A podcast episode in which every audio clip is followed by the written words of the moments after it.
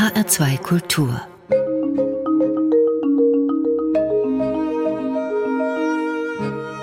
Doppelkopf. Am Tisch heute mit Anne Bohnenkamp-Renken, Direktorin des Freien Deutschen Hochstifts Goethehaus in Frankfurt und damit auch Leiterin des Deutschen Romantikmuseums, das jetzt nach gut zehnjähriger Planungs- und Bauzeit eröffnen wird. Gastgeber ist Martin Maria Schwarz. Einen schönen guten Tag, Frau Bohnenkamp-Renken. Guten Tag, Herr Schwarz. Habe ich jetzt eine erleichterte oder eine eher euphorische oder eine vielleicht auch nur stolze Schöpferin des völlig neuen Museums vor mir? Also noch ist es eine angespannte Schöpferin des neuen Museums, wobei ich natürlich nicht alleine die Schöpferin bin. Das ist eine große Teamarbeit und ich bin auch einfach sehr froh und glücklich über die wunderbaren Jahre der Zusammenarbeit, die uns dieses Projekt beschert hat. Wir gehen da noch mal ein bisschen rein in diese Jahre, denn wenn man so zurückblättert, dann lernt man mal wieder, der Mensch kann planen, so viel er will. Er wird nie der Herr des Verfahrens sein. Es beginnt, glaube ich, wenn man so den, den Ursprungsmoment finden will, so 2010, 2012 nimmt das Ganze Form an. 2013 stand das Projekt kurzzeitig überhaupt generell in Frage, weil sich die Stadt aus der Finanzierung zurückzog, dann aber wieder einstieg. Dann dachte man könnte 2018 eröffnen. Es verzögerte sich aus anderen Gründen nochmal. Schließlich kam Corona und vertagte die vorgesehene Einweihung nochmal um ein Jahr. Sie aber wirkten die ganze Zeit nicht so, als hätten Sie jemals Zweifel an der Realisierung dieses Projektes gehabt. Ja, das stimmt für die, für den größten Teil dieser Zeit. Also 2013, als diese sehr überraschende und äh, tatsächlich deprimierende Nachricht kam, dass die Stadt ihre feste Zusage zurückzog, da war ich nicht sicher, ob es uns gelingen würde, aber ich war einfach sicher, dass äh, wir es versuchen müssen. Es ist so ein ähm, wichtiges und aus meiner Sicht in diesem historischen Moment sozusagen einzigartiges Projekt, dass ich wusste, es soll nicht an mir liegen, dass das scheitert. Darum habe ich nie aufgegeben. Ja, das heißt, Sie haben das Feuer am Glimmen gehalten. Lassen Sie uns aber kurz nochmal Grundlagenbildung betreiben. Das Romantikmuseum steht jetzt also in Frankfurt und nicht in Jena, nicht in Heidelberg, nicht in Göttingen. Das wären ja dann die eigentlichen Orte, weil es waren die eigentlichen Zentren des romantischen Diskurses, die eigentlichen Treffpunkte der Dichter und Philosophen. Es hat trotzdem in Frankfurt einen guten und richtigen Platz, weil weil hier die Schätze liegen. Das ist der eine und wichtige Grund. Wir haben diese wunderbare Sammlung von Manuskripten äh, der romantischen Dichter in den Magazinkellern des Freien Deutschen Hochstifts schon seit vielen Jahrzehnten, im Grunde seit über 100 Jahren, äh, wird diese Sammlung ähm, erstellt. Das ist der eine Grund. Und der andere Grund ist der, dass es direkt neben dem Goethehaus, also im Dialog mit dem Goethehaus, genau am richtigen Platz ist, weil die Romantik ohne Goethe überhaupt nicht denkbar ist. Das, und natürlich ist gleichermaßen richtig, dass die Romantik nicht an einen Ort gehört, sondern dass das eine Bewegung ist, die immer wieder ihre Zentren gewechselt hat. Zu den Orten, die Sie genannt haben, müsste man ja auf jeden Fall auch noch Berlin äh, zählen. Und es gehört mit zu unseren Zielen, auch deutlich zu machen den Besuchern, wie sich die Romantik bewegt hat durch mhm. die Orten und Zeiten. Mhm. Und dann muss man den Namen eines ihrer Vorgänger nennen, nämlich Ernst Beutler. Er war Direktor des Freien Deutschen Hochstifts 1925 und auf den geht zunächst einmal die Anlage dieser Handschriftensammlung zurück und nicht zuletzt auch die erste Idee überhaupt ein Romantikmuseum zu gründen. Das heißt, die Vorstellung eines Museums für die Romantik, die hatte Ernst Beutler auch schon. Das ist richtig. Äh, Ernst Beutler ist 1925 nach Frankfurt gekommen als neuer Direktor des Freien Deutschen Hochstifts. Und er hat wohl ziemlich rasch gesehen, dass dadurch, dass jetzt ja inzwischen in Weimar auch ein Goetheort dazugekommen war, lange Zeit war das Hochstift ja der einzige Goetheort gewesen, dass sich das Hochstift sozusagen einen neuen Schwerpunkt suchen müsse, ein ergänzendes Feld. Und da hat er relativ rasch auf die Romantik gesetzt. Er konnte schon zurückraufen auf einige Sammlungen, die schon da waren, aber er hat es dann gezielt zu dem Schwerpunkt Schwerpunkt der Sammlung entwickelt. Und er hat nach einer berühmten Auktion, bei der er sehr viel äh, Manuskripte aus der Familie Brentano von Arnim hatte erwerben können. Da gibt es einen berühmten Brief an Lujo von Brentano, wo er begeistert schreibt, dass es ihm gelungen ist, viele von diesen Manuskripten zu erwerben und dass er das Hochstift als Romantikzentrum weiter ausbauen möchte und dass das Museum die Romantik sozusagen einbeziehen wird. Die Handschriften von Brentano waren dann der Grundstock. Und dann kam alles andere dazu. So ist also es. Es fängt mit Brentano an. Ja. Novalis ist ganz wichtig zu nennen in dem Zusammenhang, damit man mal einen Überblick hat, welche Handschriften da vorhanden sind. Ja, und Novalis gehört tatsächlich auch zu den großen Nachlässen, um die sich Beutler schon vor dem Krieg bemüht hat. Und es ist ihm erst nach dem Krieg gelungen, das tatsächlich dann zu erwerben für das Hochstift. Das ist auch eine abenteuerliche Geschichte. Und das heißt, es sind fast vier Fünftel des Novalis-Nachlasses liegen äh, in den Magazinkellern des Freien Deutschen Hochstifts, wo sie natürlich im Grunde niemand vermutet. Denn das ist tatsächlich dieser Wille, eine ja, ein Romantikzentrum zu gründen von Ernst Beutler, was dazu geführt hat. Und dann kommt auch noch Eichendorff hinzu, aber das werden wir alles etwas näher auskleiden dann später. War denn Ernst Beutler, Sie haben die Antwort eigentlich schon gegeben, er war auch schon so beseelt von dieser Verschränkung von Goethe einerseits und den Romantikern andererseits, so wie Sie es sind. Das ist richtig.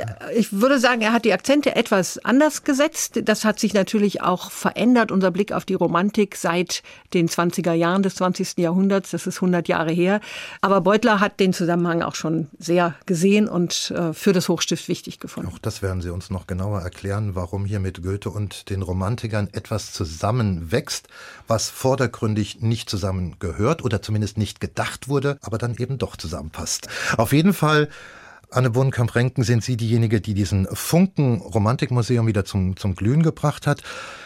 Beschäftigen wir uns mit der, mit der Epoche. Die Romantik ist eine Schlüsselepoche der deutschen Geistes- und Kulturgeschichte. Darin gibt es keinen Zweifel, wenn man auch nur ihre Ausstrahlung und Reichweite in Augenschein nimmt. Und zwar, und das sage ich jetzt sehr bewusst, bis heute. Interessant finde ich, dass das Adjektiv, also romantisch, jeder verwendet. Romantisch und ich glaube, die Auffassungen und Ideen dazu, die ähneln sich auch, wenn man eine Umfrage machen würde.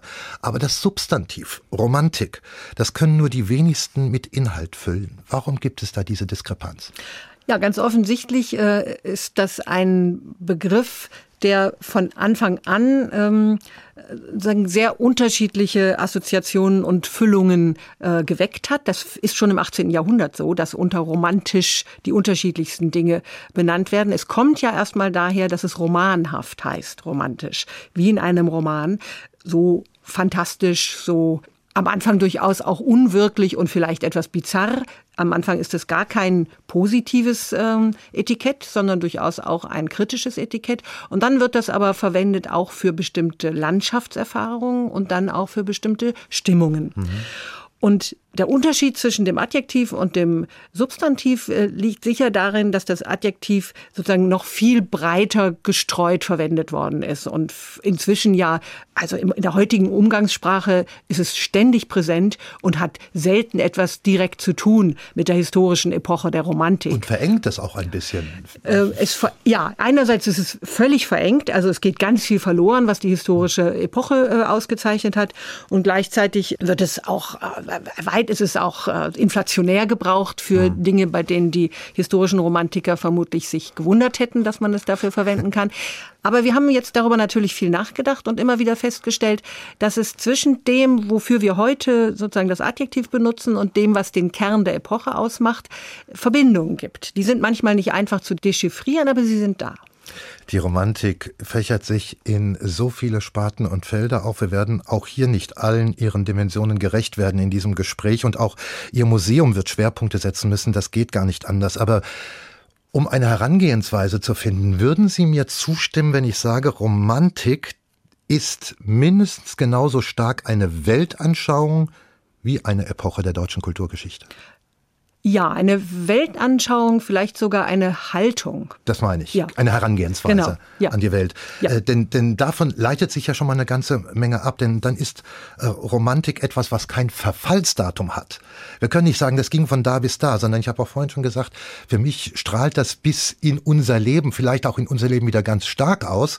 Also immer dann, wenn der Mensch, sei es durch Rationalisierung und Technisierung der Um- und Außenwelt, wie sie Ende des 18. und Anfang des 19. Jahrhunderts Einzug hielt, oder jetzt durch die Allmacht der Digitalisierung ein, und jetzt benutze ich ein berühmtes Wort eines Literaturwissenschaftlers, ein Ungenügen oder Unbehagen an der Normalität verspürt. Ja, an der Normalität, an der Wirklichkeit. Äh, das ist eine, also ein Mangel, eine Mangelerfahrung ist ein Grundmotiv der Romantik. Und da ist es tatsächlich auch äh, unserer Einschätzung nach so, dass es da große Verwandtschaften gibt zwischen der Zeit um 1800 und unserer Gegenwart.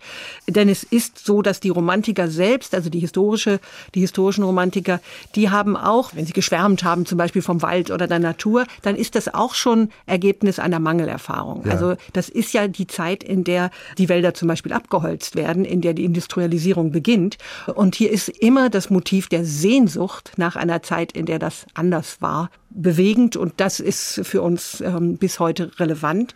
Und ich glaube auch, dass die Mangelerfahrung, die die Romantiker machen, Mangelerfahrung äh, oder man kann es halt auch noch so beschreiben, wie das jetzt das äh, Graduiertenkolleg in Jena tut, dass sie sagen, es ist diese Erfahrung nach der Kantschen Desillusionierung dessen, was der Mensch mit dem Verstand zu erreichen in der Lage mhm. ist. Wie geht man damit um, wenn man das eingesehen hat, mhm. dass die Grenzen dort sehr rasch erreicht sind und dass wir in die Transzendenz mit unserem Verstand überhaupt nicht reinreichen und dann trotzdem das Bedürfnis haben, uns mit diesen Sphären zu beschäftigen, dann haben die Romantiker sind die ersten, die sozusagen Antworten geben auf diese Situation und andere sozusagen Fakultäten des Menschen ins Spiel bringen als die reine Rationalität. Als da wären der Traum, das Unbewusste. Die Kunst, die, Kunst. Äh, die ästhetischen Erfahrungen, auch die, die Emotionen. Also alle alle die Bereiche des ganzen Menschen. Und damit geht natürlich eine enorme Aufwertung des ganzen Bereiches der Kunst einher. Und das ist eine genuin romantische Erfindung, wenn Sie so wollen, die uns bis in die Gegenwart begleitet. Also was wir heute von Kunst erwarten, ist romantisch inspiriert. Und wenn ich das jetzt ein bisschen runterbreche, wenn wir das können wir seit Jahren, bestimmt seit 10, 15, vielleicht 20 Jahren verfolgen, wie stark sich eine neue Wanderpassion jetzt gerade in Deutschland breit gemacht hat, wie viele Menschen wandern, dann würde ich das auch unter diesem Stern sehen und in diesen Kontext stellen, das Wandern als eine aktive körperliche Handlung ganz im romantischen Geist. Genau, und das heißt natürlich im romantischen Geist, dann beschränkt sich das nicht darauf, dass es körperliche Fitness zum Ziel hat, so kann man das Wandern ja auch begreifen, sondern es ist eine ganzheitliche Erfahrung, die in der Bewegung, in der Natur äh, etwas sucht, wonach man sich sehnt, nämlich nach einem sinnerfüllten Ganzen, einer Erfahrung von Zusammenklang mhm. der Sinne und der, des Verstandes, äh, der Wahrnehmung. Und das ist etwas, was viele Menschen heute äh, in der Natur suchen und auch finden. Ja, Stichwort ich. Wahrnehmung finde ich ganz wichtig. Ja. Es geht ja um eine Wahrnehmungsänderung, eine Bereitschaft, eine Wahrnehmung zu ändern. Und da kann man eigentlich gar nicht oft genug den schon so oft zitierten Satz von Novalis heranziehen, indem ich dem Gemeinen einen hohen Sinn, dem Gewöhnlichen ein geheimnisvolles Ansehen, dem Bekannten die Würde des Unbekannten, dem Endlichen einen unendlichen Schein gebe, so romantisiere ich es. Das heißt, darin wird ja deutlich, das ist ein aktiver Akt, ja, der sowohl geistlich wie auch äh, körperlich zu verstehen ist. Ja? Genau, es ist äh, ganzheitlich in diesem Sinne und es ist ähm, vom Subjekt ausgehend. Also das heißt, dieser Sinngebungsvorgang ist einer, den ich nicht von außen erwarten kann, sondern der sozusagen aus mir kommt im Zusammenklang mit den ja, Zeichen, die ich lese, aber deren Sinngebung im Grunde von mir kommt. Wir haben zwei starke Bewegungen innerhalb jetzt wieder der Kernepoche, der historischen Epoche der Romantik, anhand derer die, man die romantische Idee vielleicht ein bisschen noch weiter darstellen muss. Da gibt es die Frühromantik mit den Protagonisten Novalis, Tieck, Schlegel, Fichte könnte man noch dazu nehmen, den Philosoph, ganz, ganz wichtig, klar, die eine Bewegung eigentlich großer Geistesfreiheit gewesen ist. Und dann gibt es die Verengung als infolge des Aufstands gegen Napoleon, dann wird das Ganze historisch-politisch, dieser politisch-chauvinistische Aspekt immer stärker wird und das romantische Denken und Handeln und auch Schreiben dominiert. Richtig, also es gibt diese sehr unterschiedlichen Phasen der Romantik. Man kann die ähm, sozusagen die Gruppierung so und auch ein bisschen anders vornehmen. Äh, wir haben versucht jetzt für unser Projekt uns ähm, sozusagen nicht zu stark auf solche ähm, bekannten Epochengliederungen zu beziehen beziehen. Aber wir haben auch diesen Einschnitt, also das heißt bis zu den Befreiungskriegen äh, und danach. Äh, und da verändert sich ganz wesentlich etwas. Und man kann sagen, dass der Kern des romantischen Denkens natürlich sozusagen das frühromantische Denken ist, das eben ganz sicher nicht chauvinistisch ist, sondern im Gegenteil.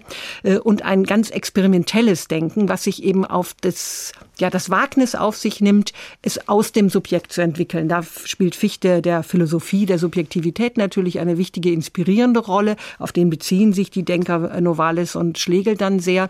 Aber sie spielen es dann eben in die Kunst, in die, äh, in die ästhetische Wahrnehmung der Welt. Vielleicht ist das besser als Kunst, denn es muss gar nicht sozusagen das Kunstwerk sein, sondern es ist auch schon die ästhetische Wahrnehmung der Welt, die diesem frühromantischen Impuls entspricht.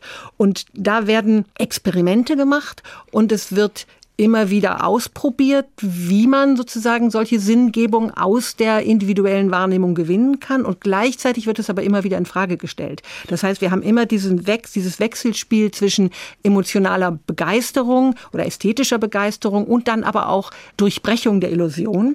Also dieses Emotion und Reflexion gehört ganz eng zusammen für die Romantiker. Und es ist eine Verkürzung, wenn wir die Romantik nur auf den ersten mhm. Teil äh, beziehen, sondern wir müssen sozusagen diese intellektuelle Intellektuelle Anstrengung, auch Redlichkeit, dass es nicht wirklich hält, sondern dass man es immer wieder in Frage stellen muss. Und immer, es ist ein Prozess, Romantik. Und etwas, was man ja. in Gang setzen kann, was nie an ein Ende kommt. Wenn es stillgestellt wird, ist es eigentlich keine Romantik mehr. Und da sind wir dann bei den Problemen der späten Phasen. Das sind dann im Grunde Versuche, es stillzustellen und damit die Romantik zu verlassen. Das geht in die unterschiedlichen Richtungen. Das eine ist, man versucht dann sein Heil in der Nation zu finden. Das hat was zu tun natürlich mit den historischen Umständen, die, die Kriege gegen äh, Frankreich, die äh, auch dann der Schwung oder der Wunsch, sozusagen eine einheitliche äh, Nation zu schaffen, ähm, führt ja zu ganz äh, gruseligen ähm, und sehr, ja, also wir haben, bei uns reden wir davon, davon, dass eine Poesie des Hasses, die da entsteht, die auf Ausgrenzung und Vernichtung der Gegner gerichtet ist, das ist eigentlich nicht mehr romantisch. Und die andere Richtung, in die das dann stillgestellt wird, ist das wieder Zurückfallen in die traditionellen äh, Vorstellungen von Religiosität. Also wenn man den Weg dann von äh, Schleiermachers reden über die Religion als ein subjektives Gefühl für oder Geschmack an Unendlichkeit, sagt er, sei Religion. Und das wird natürlich dann mit den späten Romantikern, die dann wieder sehr stark sich am Katholizismus orientieren, im Grunde auch wieder aufgegeben. Darüber ließe sich noch so viel austauschen, auch über Novalis Begriff der Christenheit oder seine Rede an die Christen, über seine Vorstellung der, der Religion eigentlich entzückende, bezaubernde ja. Ideen sind. Aber es würde zu weit finden. Wir greifen nochmal Kunst auf oder ästhetische Wahrnehmung zur Kunst, zur romantischen Kunst gehört natürlich auch die Musik und in diese Richtung haben sie auch ihre ersten beiden Titel äh, bestimmt. Wir hören jetzt zunächst einmal von Beethoven aus der Klaviersonate Nummer 14, Opus 27, den ersten Satz. Warum haben Sie sich diesen Titel ausgesucht? Ähm, der spielt eine Rolle in unserer Ausstellung. Ähm, ist der erste Titel unserer sogenannten Musikspur. Äh, wir waren uns sehr klar darüber, dass die Romantik eben keine Epoche ist, die man auf die Literatur begrenzen kann, obwohl die Literatur sozusagen der erste Impuls ist, der äh, diese, also in der deutschen Romantik zumindest fängt es mit den Literaten an.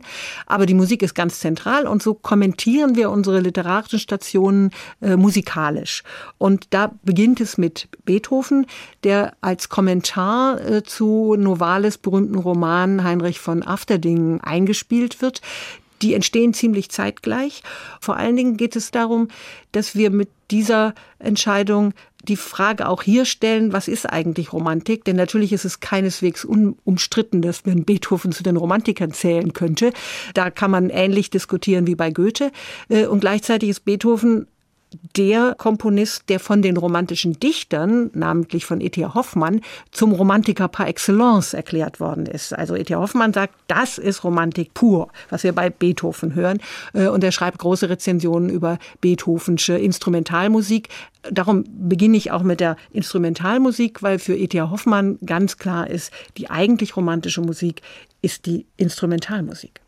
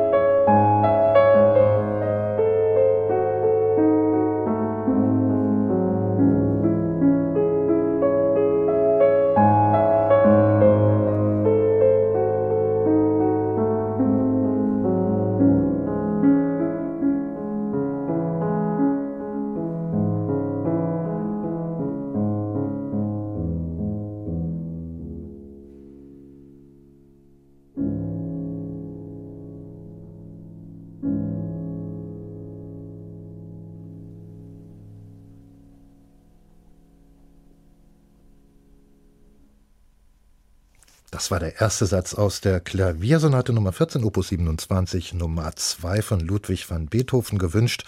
Von meinem heutigen Doppelkopfgast Anne Bohnenkamp-Renken, Direktorin des Freien Deutschen Hochstifts Goethehaus in Frankfurt und damit jetzt auch Direktorin des neuen Romantikmuseums in Frankfurt, dessen Eröffnung wir jetzt feiern.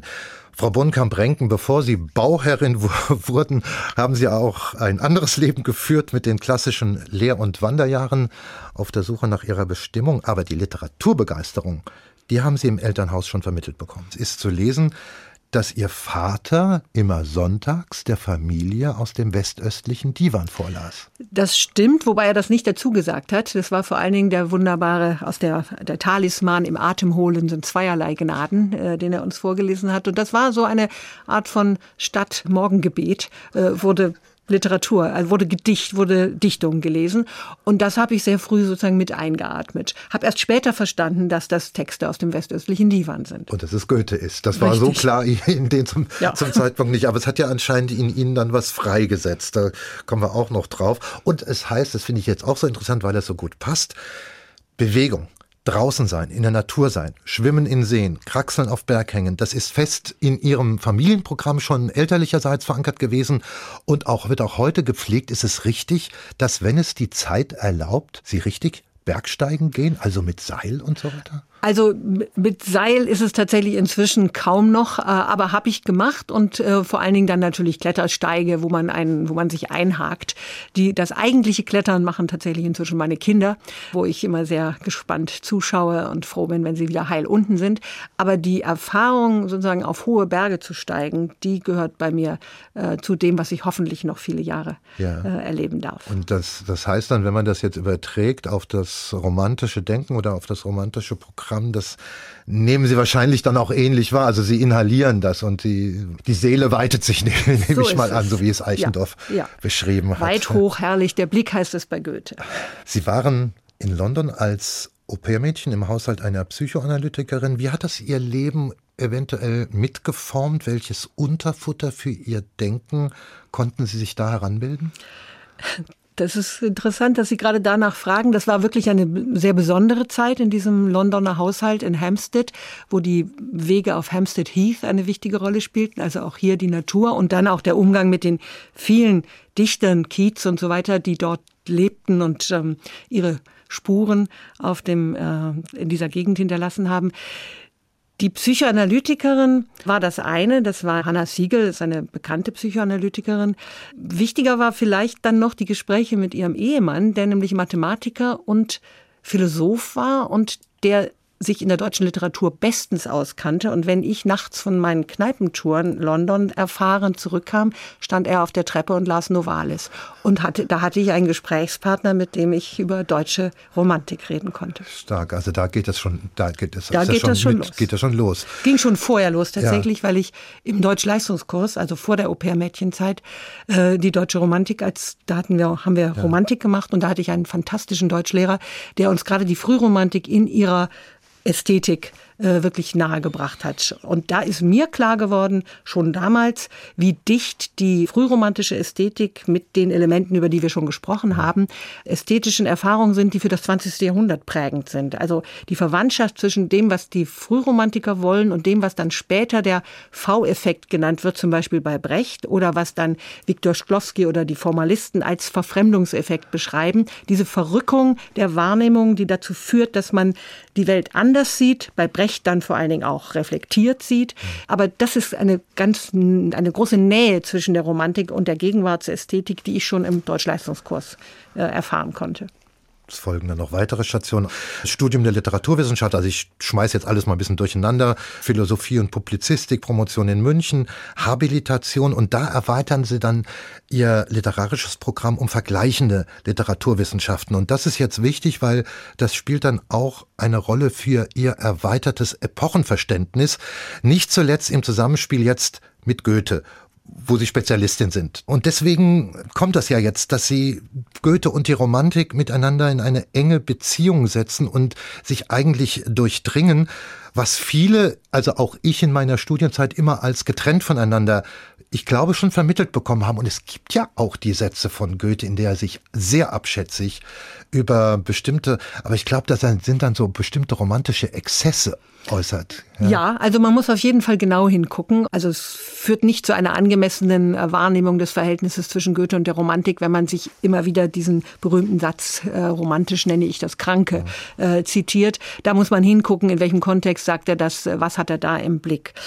Ganz kurz zu dem Zusammenhang mit meinem Werdegang. Also meine Promotion, die eine Göttinger Promotion noch war, äh, war äh, Goethes Faust gewidmet, bei Albrecht Schöne damals. Und da spielte nicht zuletzt auch der zweite Teil des Faust eine wichtige Rolle. Und Goethe schreibt den zweiten Teil des Faust, namentlich den Helena-Akt, also der Akt, wo die griechische Schönheit auf den romantischen deutschen Ritter Faust trifft, zur Versöhnung des Zwiespalts zwischen Klassikern und Romantikern. Mhm. Das heißt, der späte Goethe, der sozusagen sich selber historisch geworden ist und auf diese Streitereien zwischen Klassikern und Romantikern guckt, hat einen enormen Willen dazu, das Ganze wieder zusammenzubringen. Und das hat viel zu tun damit, dass er plötzlich sozusagen, oder nicht plötzlich, sondern allmählich seinen Horizont sehr europäisch geweitet hat. Also einen europäischen Horizont hatte Goethe von Anfang an. Er liest ganz früh natürlich Shakespeare und die Franzosen. Äh, aber in, in den späten Jahren nimmt er wahr, dass die jungen europäischen Romantiker auf Goethe reagiert haben. Also er bekommt jetzt mit, wie die das produktiv umgesetzt haben, was er in seiner Jugend geschrieben hat. Hat man das in, in, in England und in Frankreich schon viel besser verstanden?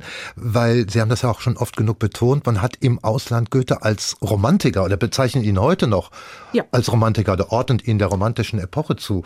Genau, das würden die, ähm, die internationalen Literaturwissenschaftler würden Goethe als äh, wichtigsten Vertreter der deutschsprachigen romantischen Literatur begreifen. Und das hat natürlich was damit zu tun, dass der Romantik Begriff, also die Vorstellung, was macht diese Epoche aus, europäisch etwas anders akzentuiert ist als in so einem äh, sehr konzentrierten germanistischen Binnenblick. Man kann ja sagen, dass die deutsche Literatur im Grunde erst mit der Zeit um 1800 äh, oder zwischen 1770 und 1810 ähm, einen ersten klassischen Höhepunkt erreicht im Sinne von mustergültigen oder mhm. Äh, gelungenen Höhepunkt. Mhm. Klassik ist ja eben ein sehr unterschiedlich verwendeter Begriff und in diesem Sinne meint er einfach nur die sehr gute mhm. Literatur.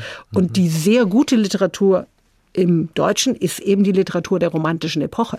Und damit ist das Klassische und das Romantische im Grunde eins. Das wollen Sie ja jetzt genau im Romantikmuseum dann äh, zusammenbringen und damit auch klarstellen, wir reden, wenn wir Romantik, äh, über Romantik reden, reden wir natürlich was heißt natürlich, aber es ist natürlich ein, es gibt einen deutschen Glutkern, das könnte man so sagen. So aber es ist ein europäisches Phänomen, das ist auch immer mitreflektiert und das wird auch im Museum so mit illustriert werden. Wir gehen gleich rein ins Museum, wie mhm. das geordnet wird, auf drei Etagen. Nach dem nächsten Titel, den Sie sich gewünscht haben, und jetzt sind wir beim, beim Faust, bei Fausts Verdammnis in der Komposition von Robert Schumann. Und da haben Sie sich jetzt die Version mit Christian Gerhaher gewünscht, mit dem Opernsänger. Und den Ausschnitt hier ist die Aussicht frei. Warum genau dieses Stück? Tatsächlich kann man sagen, als 2013 die Aufführung in Frankfurt stattfand, ähm, in der alten Oper war das. Und das ist ja ein Stück, was gar nicht so häufig gespielt wird. Ich hatte es, glaube ich, vorher schon mal in irgendeiner kleinen Kirchenaufführung gehört, wo es aber nicht so richtig zur Wirkung kam. Und diese Aufführung, die war für mich wirklich eine Entdeckung. Und ich war, ich weiß noch, wie mich das gepackt hat, als Gerhard diese äh, Arie sang. Und seit dem Moment hatte ich den Wunsch, dass wir in dem Romantikmuseum, über das wir damals ja schon nachdachten, das war in dem Jahr als das gerade in Frage gestellt wurde, dass es eigentlich ideal wäre, wenn unsere die Krönung sozusagen der Ausstellung Robert Schumanns Szenen aus Goethes Faust sein könnten, weil das natürlich ein Zusammenbringen von Romantik und äh, Goethe ist, wie man sich äh, spannender gar nicht vorstellen kann. Und darum ist für mich gerade diese Interpretation von Gerher äh, sozusagen ein Initialpunkt des ganzen Romantikmuseumsprojekts. Und außerdem ist es einfach ein wunderbarer Sänger und eine wunderbare Musik.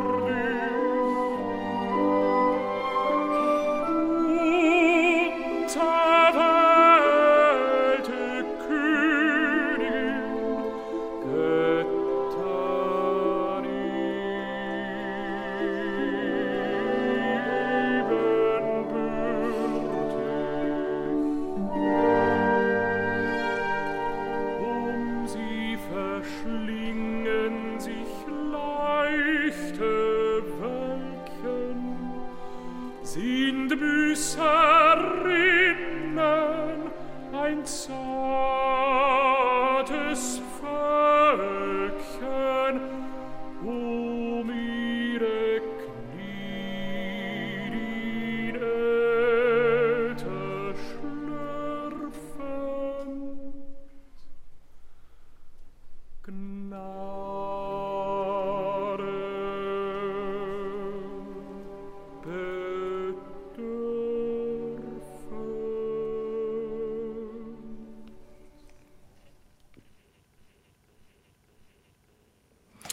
Aus den Szenen aus Goethes Faust in der Komposition von Robert Schumann hörten wir die Szene unter der Überschrift Hier ist die Aussicht frei mit dem Opernsänger Christian Gerhaher und dem Frankfurter Opern- und Museumsorchester, gewünscht von meinem heutigen Doppelkopfgast Anne Bohnenkamp-Renken, Literaturwissenschaftlerin und Bauherrin, Chefin des nun Wirklichkeit gewordenen Deutschen Romantikmuseums in Frankfurt. So, und jetzt gehen wir mal erst an den Bau heran und dann in die Ausstellung hinein. Von außen oder den Baukörper, den hat der weithin bekannte Architekt Christoph Meckler geschaffen. Ich finde etwas sehr Anmutiges. Es ist ein Baukörper am Hirschgraben, am großen Hirschgraben, neben dem Goethehaus, der in drei Teile untergliedert ist, obwohl er eine Einheit eigentlich ist, jetzt rein architektonisch gesehen, damit aber an die ursprüngliche Bebauung in dieser Zeile erinnert mit drei traufenständigen Häusern. Ich denke mal, Sie sind glücklich damit bin ich. Und die Zusammenarbeit mit Christoph Weckler war wirklich äh, ausgesprochen produktiv und anregend. Wir haben intensiv über dieses Gebäude gesprochen von Beginn an. Und die Idee mit diesen drei Häusern, drei Eingängen, hat natürlich zu tun mit der historischen äh, Bebauungsstruktur am großen Hirschgraben.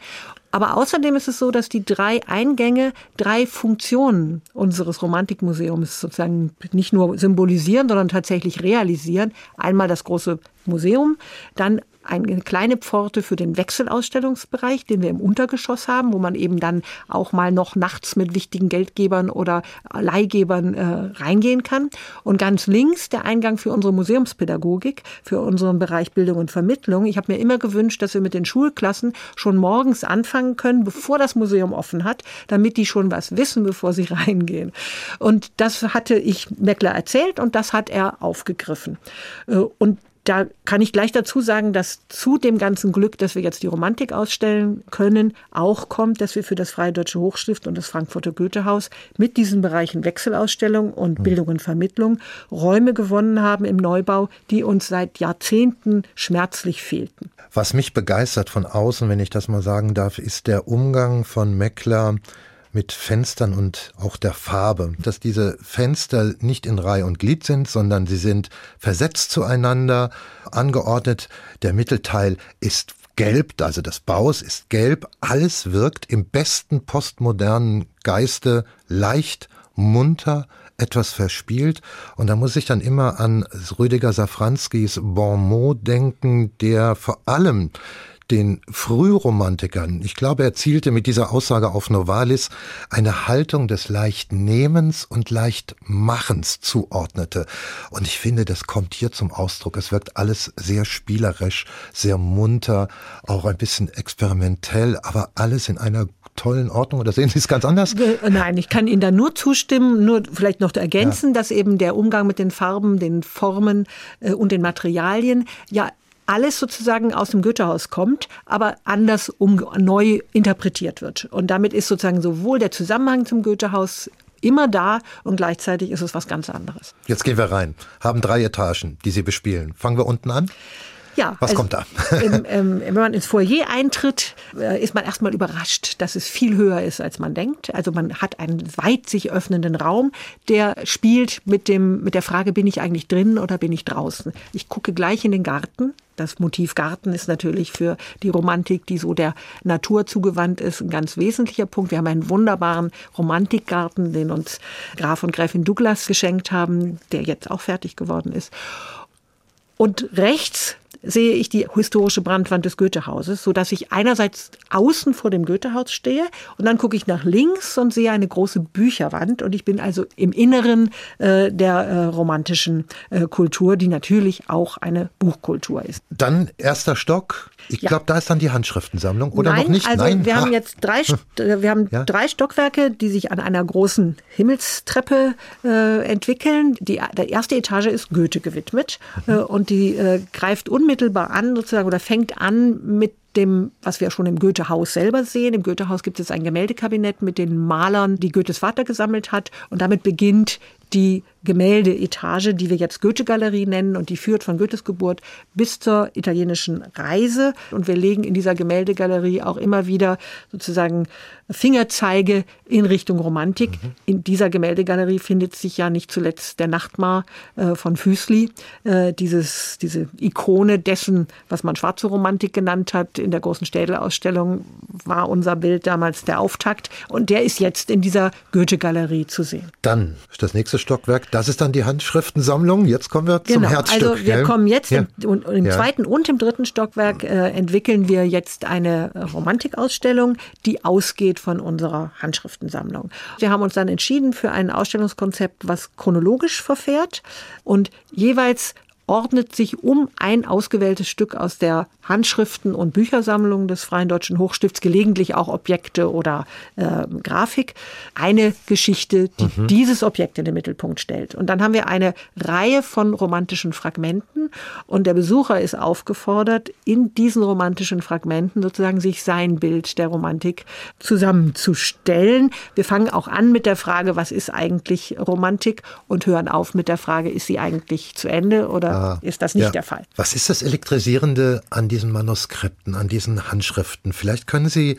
Ihre eigene Faszination, die wahrscheinlich dann auch die Faszination vieler sein wird, wenn man es erstmal vermittelt bekommt, mal kurz illustrieren an einem Beispiel. Es gibt ein sehr berühmtes. Ja, äh, es gibt ein wunderbares Manuskriptblatt von Eichendorff, auf dem wir nachvollziehen können, wie ein, einer der berühmtesten Vierzeiler der deutschen äh, Dichtung schläft ein Lied in allen Dingen, die da träumen fort und fort und die Welt hebt an zu singen. Triffst du nur das Zauberwort? Also eine in Nutze sozusagen auch Ideen der Romantik in diesem Vierzeiler, wie dieser für uns so er könnte gar nicht anders sein, Vierzeiler, wie der entsteht aus ganz unterschiedlichen Ansätzen. Eichendorff äh, notiert zunächst ein Sonett und er äh, notiert auch, wo er das her hat. Also das sind im Grunde Ideen von anderen Dichtern.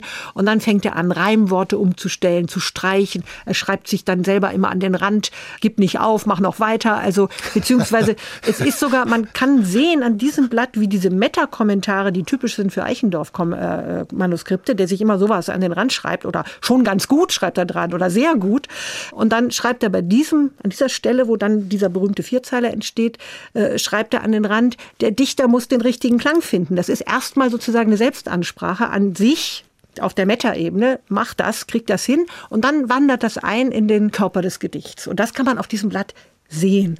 Und unser Wunsch ist eben auch, dass die Besucher das nachvollziehen mhm. können. Und mhm. darum haben wir uns beschränkt auf gar nicht so ganz viele ausgewählte Stücke, die wir wirklich ganz ausführlich vorstellen, mit ausführlichen Transkriptionen und in Vitrinen, die sie in das bestmögliche Licht rücken, was natürlich konservatorisch durchaus ein Problem ist. Das sind Originale, die sind sehr empfindlich, die dürfen nicht im Licht liegen. Darum liegen die alle in geschlossenen Vitrinen. Mhm. Und nur die Besucher, die wirklich möchten, machen die Vitrinen auf, dann geht das Licht an und dann hat man eine optimale, intensive, konzentrierte Beschäftigung mit diesem Stück aus unserer Sammlung. Und ich nehme mal an, das wird dann, sei es durch Tafeln, sei es durch sonstige Medien, genauso kommentiert, wie Sie es jetzt gerade tun, damit wir alle in den Genuss von diesem Arbeitsprozess auch kommen, Richtig. der dahinter solchen ähm, genau. Wir haben uns auf die unterschiedlichste Weise äh, die Stationen funktionieren in ihrem in ihrem Kern alle ähnlich. Das sind immer diese geschlossenen Vitrinen, die wie Schreibpulte aussehen, wo man diese Stücke findet. Und um diese Vitrinen herum ist es ganz unterschiedlich. Da haben wir die unterschiedlichsten Medien eingesetzt, um den Hintergrund zu erzählen, die Geschichte zu erzählen, das Blatt zu erläutern. Das passiert auf ganz unterschiedliche Art. Wie würden Sie denn die Verteilung von analog und digital in Ihrem Museum äh, etwa beziffern? Ja, wir haben immer gesagt, es soll ein analoges Museum sein und der Schwerpunkt liegt im Analogen. Diese Originale kann man wirklich nur bei uns sehen und wir machen immer wieder die Erfahrung, es ist ein großer Unterschied, ob ich mir das Original angucke oder eine gute äh, Kopie. Und die sind auch so in diesen Vitrinen, dass ich das sofort sehen würde, wenn das kein Original ist. Aber beim Bereich der Erläuterung ist sehr viel Digitales im Spiel und ich bin gestern noch mal durchgegangen durch die Ausstellung und habe festgestellt, es ist sehr viel auch digital. Anne Bohnenkamp-Renken, ich wünsche Ihnen, dass Ihr neues Museum ein Glanzstück wird und weit über Frankfurt hinausstrahlt, dass Sie viel Erfolg damit haben und dass Sie es sehr genießen, was Sie und Ihr Team da aufgebaut haben. Vielleicht werden Sie irgendwann mal sagen, das war das größte Projekt meines Lebens oder das ist mein Lebenswerk gewesen. Gut, das ist noch weit weg.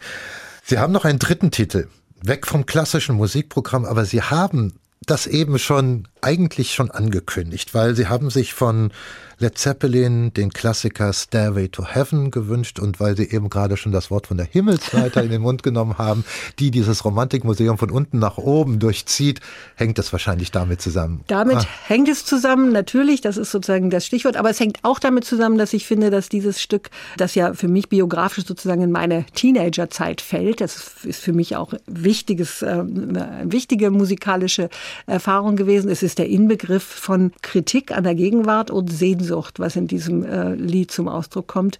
Und insofern ist es ein eminent romantischer Titel, finde ich. Und ich freue mich auf das Museum und bin sehr glücklich, dass wir mit so einem wunderbaren Team äh, alle zusammen dieses, dieses Haus erarbeiten konnten. Vielen Dank für das Gespräch, Anna Bohnenkamp-Renken. Und für hier sein im Doppelkopf in HR2 und vom Doppelkopf verabschiedet sich als Gastgeber Martin Maria Schwarz mit Led Zeppelin und Stairway to Heaven.